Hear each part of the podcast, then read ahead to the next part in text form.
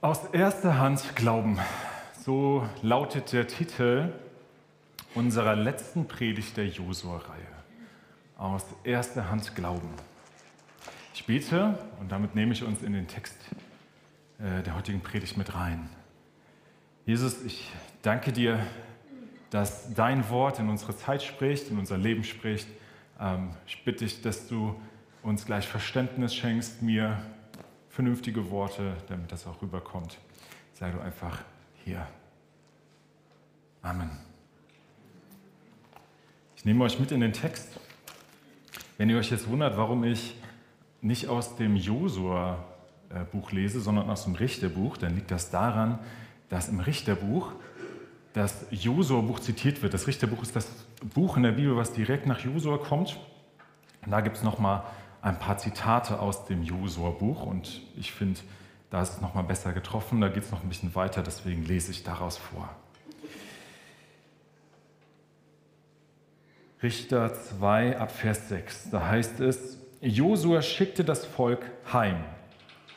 So kehrten die Israeliten zurück, jeder zu seinem Erbbesitz, um das Land einzunehmen. Die haben vorher in ganz jo im Josua-Buch ganz viele verschiedene Gebiete zugeteilt bekommen. Jetzt nehmen sie es ein.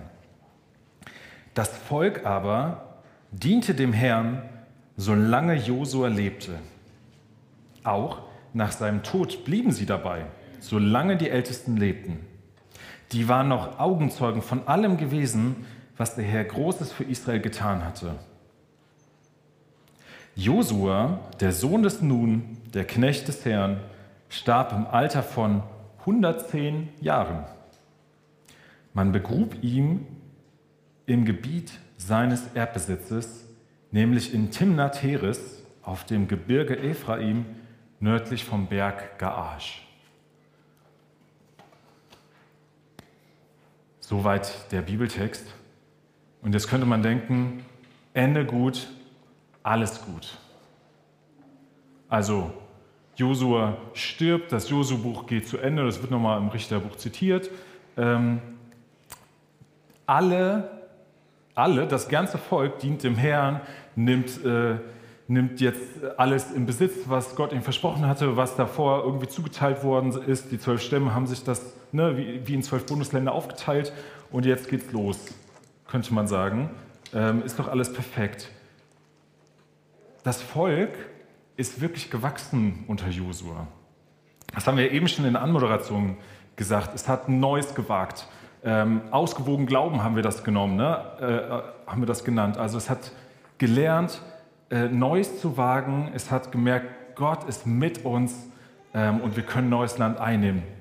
Leute mit krummen Lebensgeschichten ähm, wie Rahab die haben Platz gefunden im Volk Gottes. Die haben mutige Entscheidungen getroffen, die sie etwas gekostet haben, wo sie ihr Leben aufs Spiel gesetzt haben.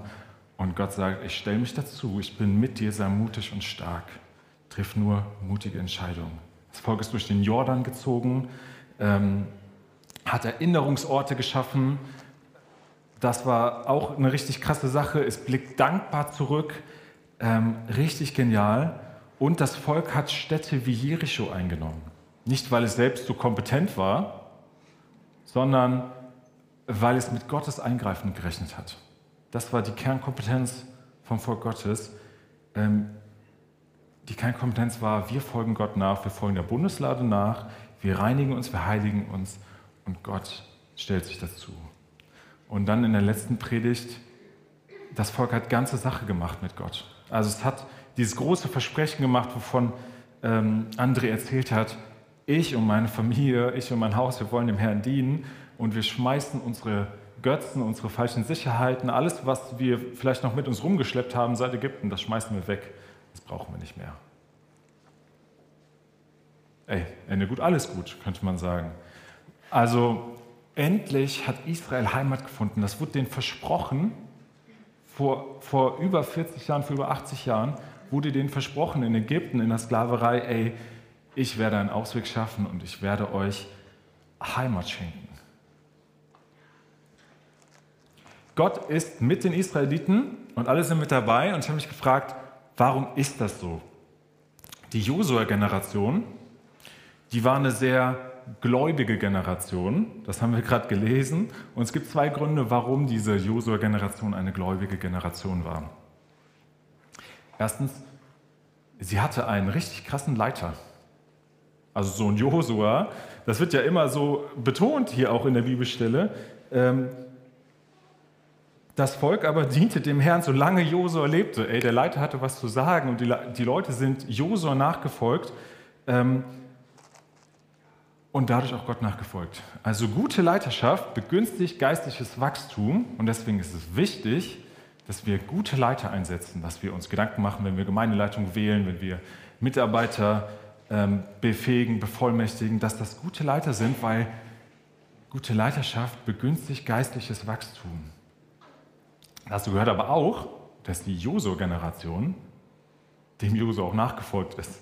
Also die, ein guter Leiter reicht nicht aus, sage ich jetzt mal, sondern es braucht ein, ein Volk, ein Israel, was da bereit ist, sich auf dieses Abenteuer einzulassen. Also Risiken vor Gott einzugehen, über den Jordan zu ziehen, um eine Stadt rumzumarschieren, anstatt irgendwie Belagerungsgeräte zu bauen und sie einzugreifen weil Gott, weil Gott es gesagt hat. Das war die Kernkompetenz. Wir folgen unserem Leiter nach. Äh, Leitungskompetenz und Leitkompetenz könnte man es auch nennen. Ähm, und dann finde ich, ist der zweite Grund neben diesem krassen Leiter, warum war das eine gläubige Generation? Lesen wir im Text. Die waren noch Augenzeugen von allem gewesen, was der Herr Großes für Israel getan hatte. Also die waren Augenzeugen. Die waren Augenzeugen. Warum waren sie, glauben, äh, warum waren sie eine gläubige Generation? Weil sie Gott erlebt haben. Die haben Wunder gesehen. Die haben Wunder gesehen, die Gott getan hatte. Sie haben Mauern fallen sehen. Sie haben gesehen, wie Gott sie geschützt hat, wie Gott ihnen einen Weg durch den Jordan gebahnt hat. Genauso wie sie aus Ägypten rausgezogen sind, ziehen sie jetzt rein in das gelobte Land. Es ist genau der gleiche Gott mit genau der gleichen Kraft. Wow. Das Ding ist, wenn ich den Text lese, also ich weiß nicht, wie euch das geht, wenn ihr diesen Text gelesen habt, solange die Ältesten lebten, blieben sie dabei. also warum betont der Schreiber das so? Hm. Spoiler, weil es anders wird. Wir lesen mal weiter ab Vers 10. Da heißt es, als schließlich alle gestorben waren, die zu seiner Generation gehört hatten, die Josua-Generation, folgte ihnen eine neue Generation. Die wussten nichts mehr vom Herrn und von allem, was er für Israel getan hatte. Die Israeliten taten, was in den Augen des Herrn böse war. Sie dienten den Baal-Göttern und verließen den Herrn, den Gott ihrer Vorfahren, der sie aus dem Land Ägypten geführt hatte. Ja, sie folgten fremden Göttern, die ihre Nachbarvölker verehrten und beteten sie an. So reizten sie dem Herrn zum Zorn.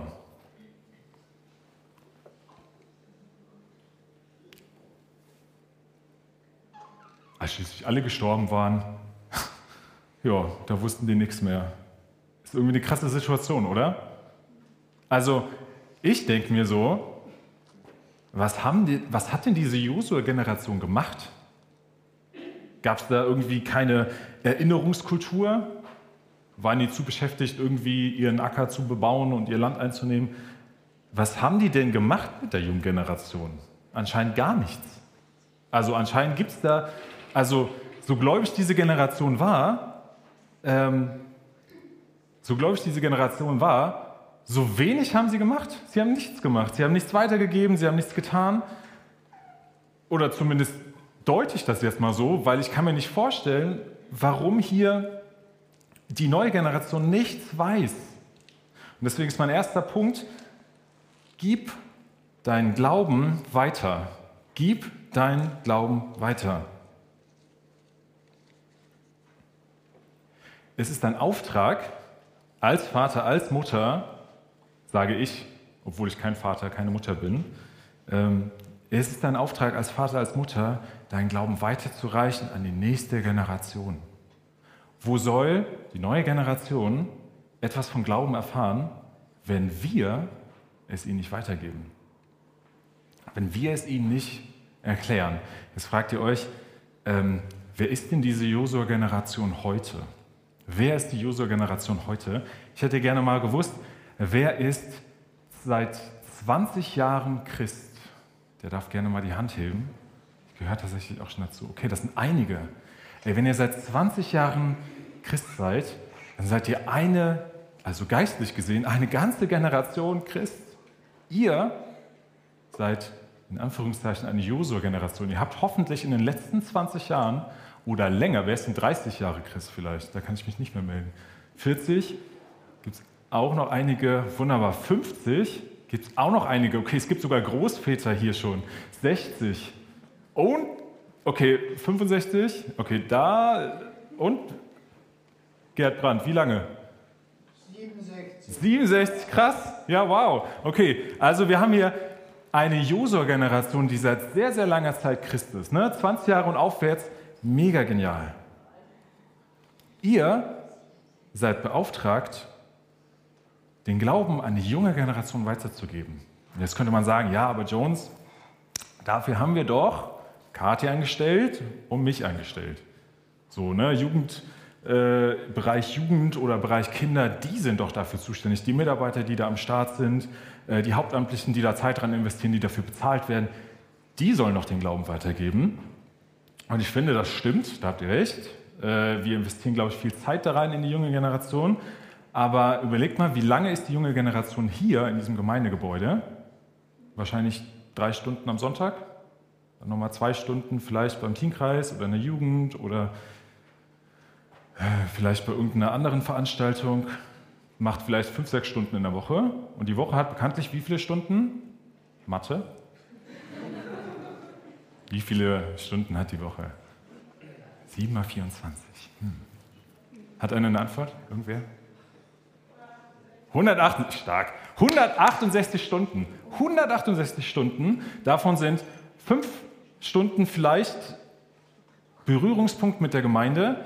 Das heißt, ich kann das jetzt nicht prozentual ausrechnen, es ist ein verschwindend geringer Prozentsatz an Zeit, die die junge Generation hier verbringt. Das heißt, wenn der Glauben weitergegeben werden soll, dann passiert das auch hier, aber vor allen Dingen zu Hause bei euch. Da muss Glaube gelebt werden. Also da könnt ihr beten mit euren Kids, da könnt ihr Glauben mit ihnen teilen, da könnt ihr Bibel lesen, da könnt ihr ein gute Nachtgebet sprechen. Und vor allen Dingen, ihr wisst das selber am besten, ich kenne das aus der Jugendarbeit, die Kids und die Teens und die Jugendlichen, die hören, was ihr sagt, aber die tun, was, was ihr so macht. Die schauen sich das ab.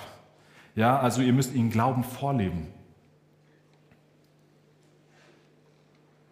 Jetzt könntet ihr sagen, ja, aber Jones, ich habe doch gar keine Kinder. Ja, ich habe auch keine Kinder. Und dann würde ich aber sagen, doch habt ihr. Ihr habt Kinder. Du bist Teil einer großen Gemeindefamilie, die nebenbei voller Kinder ist. Also ich habe eben draußen habe ich gesehen, der Maxi Club ist gerade eben in den größeren Raum umgezogen, weil glaube ich der Maxi Club Raum zu klein ist gerade, weil so viele Kinder da sind. Ihr seid Teil der Gemeindefamilie und diese Kinder sind eure Kinder. Das ist eure Verantwortung, das ist meine Verantwortung, das ist unsere Verantwortung. Wir alle sprechen in das Leben der jungen Generation. Ist, ich liebe es, diese Predigt zu haben, weil das mein Herzschlag ist. Wir sprechen in das Leben der nächsten Generation. Das fängt übrigens damit an, wie kann man das machen? Indem man Kindern und Jugendlichen und jungen Erwachsenen begegnet, ihnen Hallo sagt, ihnen als wertvollen Menschen begegnet, ihren Namen kennenlernt. Das ist unser Auftrag als Gemeinde. Und ich wünsche mir, dass junge Menschen, die noch nicht 20 Jahre Christ sind, sondern vielleicht ein Jahr oder vielleicht zwei Jahre oder vielleicht noch gar nicht Christ sind, dass die sagen, dadurch, dass ich hier in der Gemeinde bin, liebe ich Jesus. Und dadurch, dass ich hier in der Gemeinde bin, liebe ich Gemeinde, liebe ich meine Familie.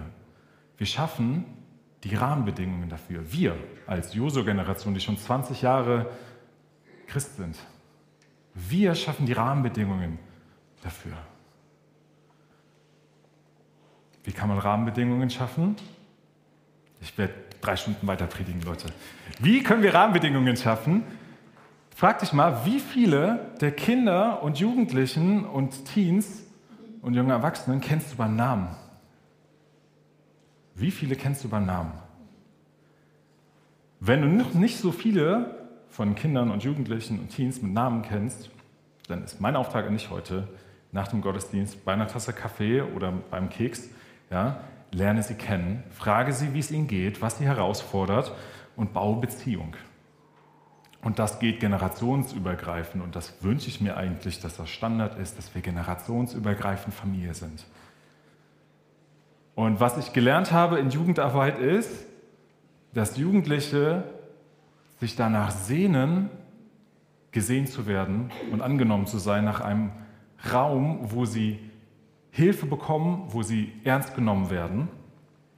Und ich glaube, Jugendliche und junge Menschen wissen,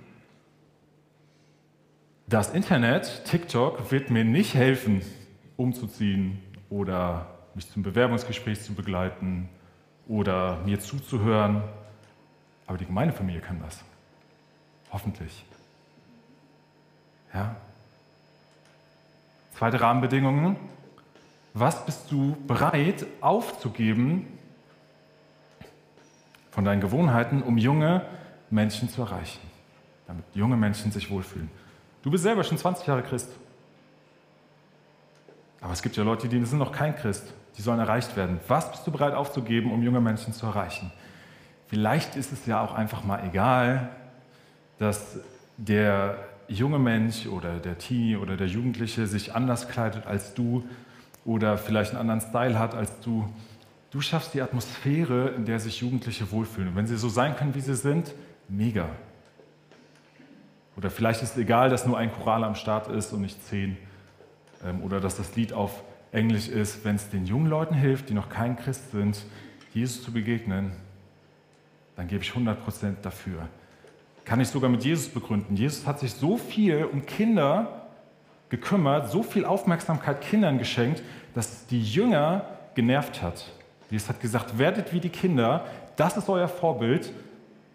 Und die Jünger hat es genervt. Also wenn es dich nervt, dass so viel Aufmerksamkeit Kinder, Jugendlichen und jungen Menschen geschenkt wird, ey, dann bist du Jesusmäßig unterwegs wie die Jünger. So, Aktion. Wie könnt ihr das umsetzen? Ähm, ich habe gedacht, wir machen das praktisch.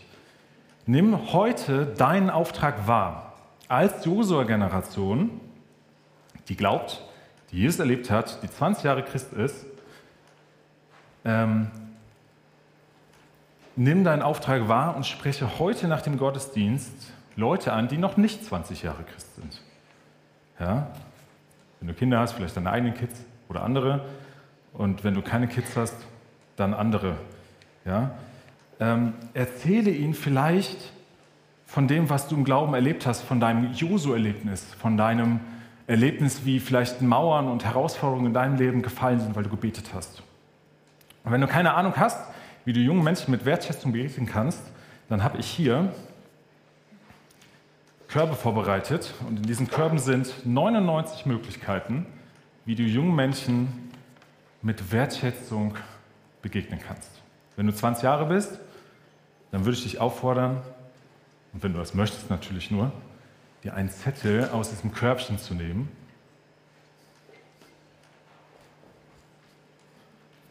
und den dir vielleicht nach, durchzulesen nach der Predigt hoffentlich. Dann hörst du mir noch zu. Ich bringe auch mal einen Korb nach oben. Da oben leben nämlich auch Josua-Leute. Ah, hey, wunderbar, bitteschön. Sehr gut. So.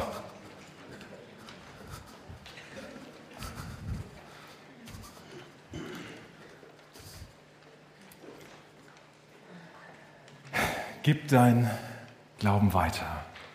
So, und jetzt könnte man sich als junge Generation denken, oh super, cool. Ja, haben die Alten jetzt mal einen Auftrag bekommen und ich kann mich zurücklehnen? Nö. Es gibt nämlich noch eine zweite Botschaft im Text. Ja, es gibt eine zweite Botschaft im Text, ähm, und zwar die Verantwortung zu glauben liegt nicht nur bei der älteren Generation, Glaube aus erster Hand, das ist die zweite Botschaft, die im Text steht. So sehr es der Auftrag der Josua-Generation ist, 20 Jahre im Glauben steht und älter, so sehr es dieser Auftrag der alten Generation ist, den Glauben weiterzugeben, genauso sehr kommt es auf euch an. Glaube kann man nicht anerziehen. Das habe ich gelernt. Es gibt kein Enkelkind im Glauben. Es gibt nur eigene Beziehung zu Jesus. Und das will ich auch einmal zur Entlastung der älteren Generation vielleicht sagen. Egal wie gläubig ihr als Eltern seid, das garantiert nicht den Glauben der nächsten Generation. Euer Auftrag ist weiterzugeben, euer Auftrag ist nicht etwas zu vererben, das könnt ihr nämlich gar nicht. Beispiel in der Bibel, Josua-Generation. Josua-Generation übelst gläubig, nächste Generation überhaupt nicht gläubig. Muss nicht darüber diskutieren, dass die das nicht gemacht haben mit dem Weitergeben, aber es gibt ja noch mehr Beispiele. Samuel, mega gläubiger Mensch. Das ist das Buch vor Josua. Nee, nach Josua. Nach Josua. Ja, nach Josua. Das Buch nach Josua und Richter. Ähm, Samuel, mega gläubiger Mensch, führt Israel nach der Richterzeit und am Ende gibt es einen König sogar für, für Israel. Mega gläubiger Mensch. Was mit seinen beiden Söhnen? Seine beiden Söhne sind das komplette Gegenteil. Ja, nutzen Menschen aus, die opfern wollen. Könnt ihr selber mal gerne in Samuel nachgucken, würde es zu weit führen das komplette Gegenteil, obwohl es so ein gläubiger Mensch war. Gehen wir weiter. David, ja, David, ein Mann nach Gottes Herzen. Gibt keinen größeren im Alten Testament, vielleicht noch Josia, ja, aber David, Mann nach Gottes Herzen. Sein Sohn Salomo fängt gut an und dreht dann total ab. Könnt ihr gerne in den Chroniken nachlesen. Ja, selbst ein David garantiert nicht, dass dein Sohn auf dem richtigen Weg bleibt. Das ist nicht eure Verantwortung. Ihr könnt keinen Glauben erziehen, egal wie ihr euch das wünscht, denn ihr erzieht ja kein Glauben, ihr entzieht aus der Liebe Gottes, der euch zuerst geliebt hat. Ihr erzieht, weil ihr geliebt seid. Und diese Liebe gebt ihr weiter. Und dann liegt es in der Verantwortung der neuen Generation, eine eigene Beziehung aufzubauen. Also ihr nehmt durch eure Erziehung und durch die Angebote in der Gemeinde auf jeden Fall Gottes Auftrag wahr. Let's go, auf jeden Fall 100 Prozent. Aber es liegt nicht in eurer Verantwortung, dass die junge Generation glaubt. Und deswegen an die junge Generation, die noch keine 20 Jahre Christ ist, nur weil deine Eltern gläubig sind, heißt das nicht, dass du automatisch Christ bist. Nur weil deine Eltern gläubig sind, heißt das nicht, dass du automatisch Christ bist. Das sehen wir im Text. Die, die neue Generation war nämlich überhaupt nicht mit Gott unterwegs. Und das sehen wir in der ganzen Bibel. Ich kann noch 100 weitere Beispiele nennen. Josia. Ja, es gibt keinen, nee, ja, oder, oder Hesekiel zum Beispiel. Es gab keinen neben ihnen, der so, der so von Umkehr geprägt war. Und was ist sein Sohn von Hesekiel? Manasse. Ja, wow. Ja, toll. Okay, jetzt die ganzen Bibel-Auskenner, die werden wissen, Manasse war der Typ, der dann dafür zuständig war, dass Israel ins Exil musste. Also es braucht deinen eigenen Glauben. Das sehen wir im Text. Du kannst dich nicht an den Glauben von deinen Eltern hängen oder an den Glauben vom großen Josua, vom großen Leiter, vom großen Pastor, der glaubt nicht für dich und der wird irgendwann weg sein. Das ist der Fehler, wenn man zu sehr auf starke Leiterschaft geht. Ja, Glaube muss aus erster Hand gelebt werden. Sonst ist der Glaube irgendwann mit der alten Generation gestorben. Und wir wollen auch eine Gemeinde sein, die nicht stirbt, die, sondern eine Gemeinde, die wächst, die jünger wird, die jünger macht, und deswegen der Auftrag, verlass dich nicht auf deinen tollen Leiter, den du hast. Denn wir sehen das in der ganzen Geschichte, die jetzt in Richter kommt, immer weiter. Es gibt äh, diese, diese Josua-Generation, die wächst jetzt auf, betet den Baal-Gott an, haben wir gerade gelesen. Und der Herr wird zornig, weil das war nicht das, was die zwei Kapitel vorab gemacht haben. Und, und dann lässt Gott Völker auferstehen und diese Völker sagen, oh, Israel, let's, let's go, lass mal einen Raubzug machen. Und Gott sagt, ja, ich bin nicht mit euch, wenn ihr nicht mit mir seid. Und Israel scheitert, dann geht es Israel ganz schlecht. Dann sagt Gott, okay, ich bin ja mit euch, ich schicke euch einen Richter und der Richter, der wird das schon richten. Ja? Der Richter kommt dann ähm, und macht alles wieder in Ordnung, sag ich jetzt mal. Und solange der Richter lebt, folgt das Volk Gott nach, dann stirbt der Richter und die nächste Generation macht es noch viel, viel schlimmer als die vorige Generation. Und das passiert dann nochmal und nochmal und nochmal und nochmal. Es gibt zwölf Richter insgesamt und jedes Mal wird es schlimmer und irgendwann werden die Richter selber auch noch schlimmer. Und man merkt, sich an gute Leiter zu hängen, das funktioniert vielleicht zeitweise, aber halt nicht insgesamt. Also, du brauchst keinen tollen Leiter in deinem Leben, du brauchst Jesus. Amen. Jawohl, Amen. Du brauchst keinen tollen Pastor in deinem Leben, du brauchst Jesus. Ich hier vorne glaube, aber ich kann nicht für dich glauben. Und deswegen diese Überschrift der Predigt, Glaube aus erster Hand. Vielleicht sitzt du hier im Gottesdienst, seit ein paar Jahren schon wirst du immer mitgekarrt ähm, von deinen Eltern oder von deinen Freunden oder von deinen Bekannten und du hörst dir das immer wieder interessiert an. Und ich nenne diese Leute die Schubkarrengeneration oder die Schubkarrenchristen, die lassen sich nämlich immer. Das Rad ist platt. Ja. Das war aber schon vorher so. Ja. Also die lassen sich dann immer so mitkarren in den Gottesdienst und das ist auch voll, voll okay. Und du hörst dir das immer so total interessant an, was vorne erzählt wird ähm, und was gepredigt wird. Und du bist vielleicht, hast du das Evangelium kopfmäßig schon total gecheckt und verstanden. Du kennst so Matthäus und Markus und so die Wunder, die Jesus gemacht hat. Und du hast es kopfmäßig verstanden, aber kopfmäßig ist gut. Aber das, worauf es ankommt, ist diese, sind diese 30 Zentimeter, dass das in dein Herz wandert und dass es was Persönliches wird. Es bringt mir nichts zu wissen, dass meine Frau schön ist. Ich muss auch eine Beziehung mit ihr aufbauen, damit da was entstehen kann. Ja, ich muss sie ansprechen, ich muss persönlich dabei sein.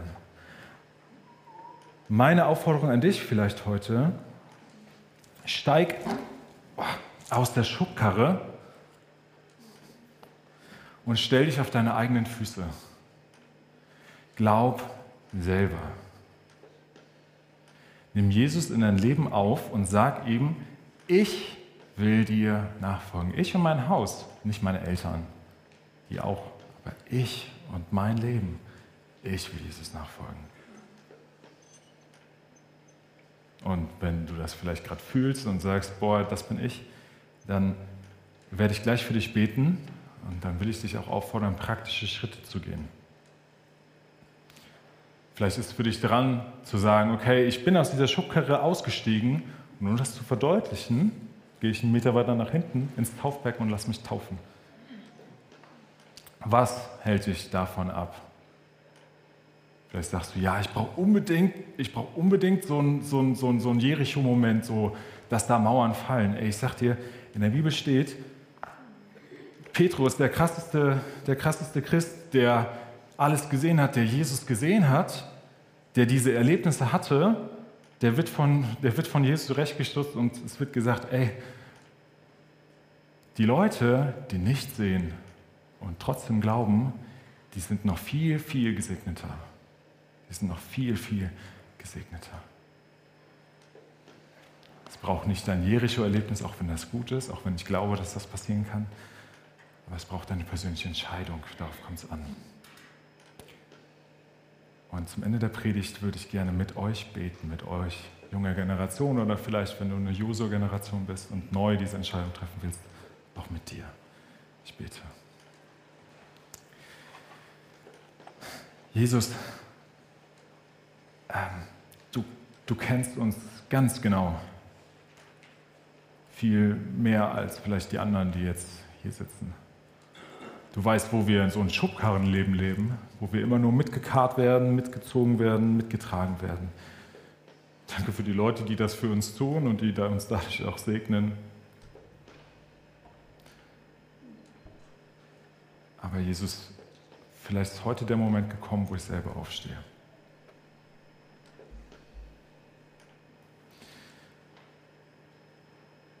Und wenn das so ist, dann darfst du vielleicht meine Worte mitbeten, leise. Wir beten. Ey Jesus, du kennst mein Leben, du weißt, wer ich bin und wie ich bin. Und ich,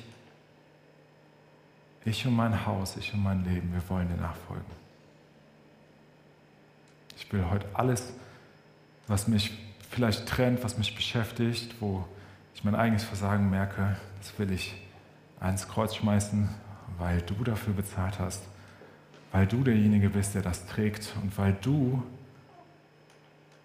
der beste Leiter für mein Leben bist, den ich mir vorstellen kann.